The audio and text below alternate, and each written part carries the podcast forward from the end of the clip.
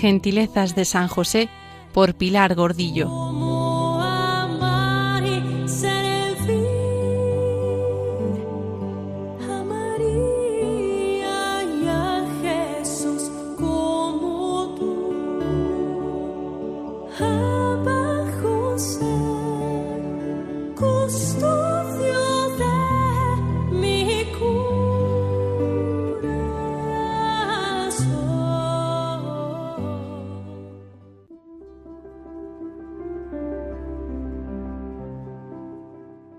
María ha recibido la visita del ángel y ha partido presurosa a la montaña. ¿José la ha acompañado?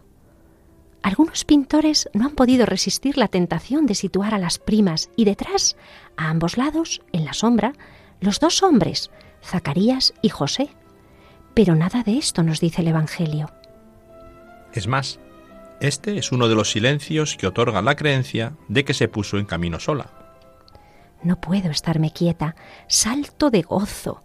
El volcán de amor que tengo dentro me empuja, me hace gritar de alegría, cantar salmos, cánticos con panderos y danzas. Confiaré y no temeré, porque mi fuerza y mi canto es el Señor, Él es mi Salvador. Mi prima Isabel, antes estéril, está en su milagroso embarazo de seis meses, como el hombre de luz me contó. Me pondré en camino a las montañas de Aincarén y la serviré.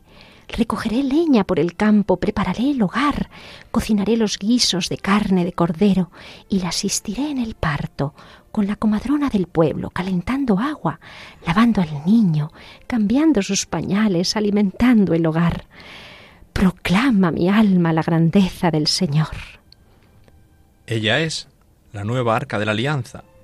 Y José, como ocurrió con el rey David, debe esperar para introducirla en su casa, en su tienda, y enviarla mientras tanto al sacerdote, ya no Obededón, sino Zacarías. Dentro de pocos meses también José será el sacerdote, pues tendrá entre sus brazos la carne del que será Eucaristía.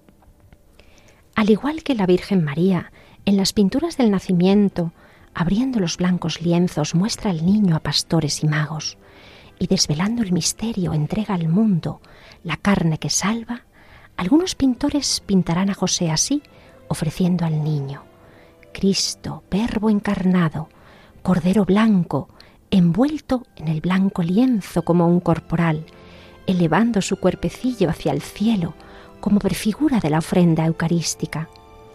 Como el querubín que custodiaba el arca de la alianza en el templo de Jerusalén, José con sus brazos abrigará al que con su carne eucarística será la nueva alianza en el templo de su cuerpo, que en un pocos meses va a arrullar y proteger. Con razón, el predicador inglés del siglo XIX, Federico Guillermo Faber, se admiraba. Durante años, José vivió esa función temible, que para el sacerdote no dura más que un momento. La casita de Nazaret fue como el blanco corporal extendido sobre el altar. Todas las palabras de José se asemejan a las de la consagración. ¿Qué prodigio de santidad debe haber encerrado una vida digna de semejante misterio? Una vida que llegaba a semejante altura. Qué puro tuvo que ser José para sostener la pureza. Qué humilde para esconderse en un momento tan grande. Qué enamorado del Señor para no apartar su mirada de su hijo.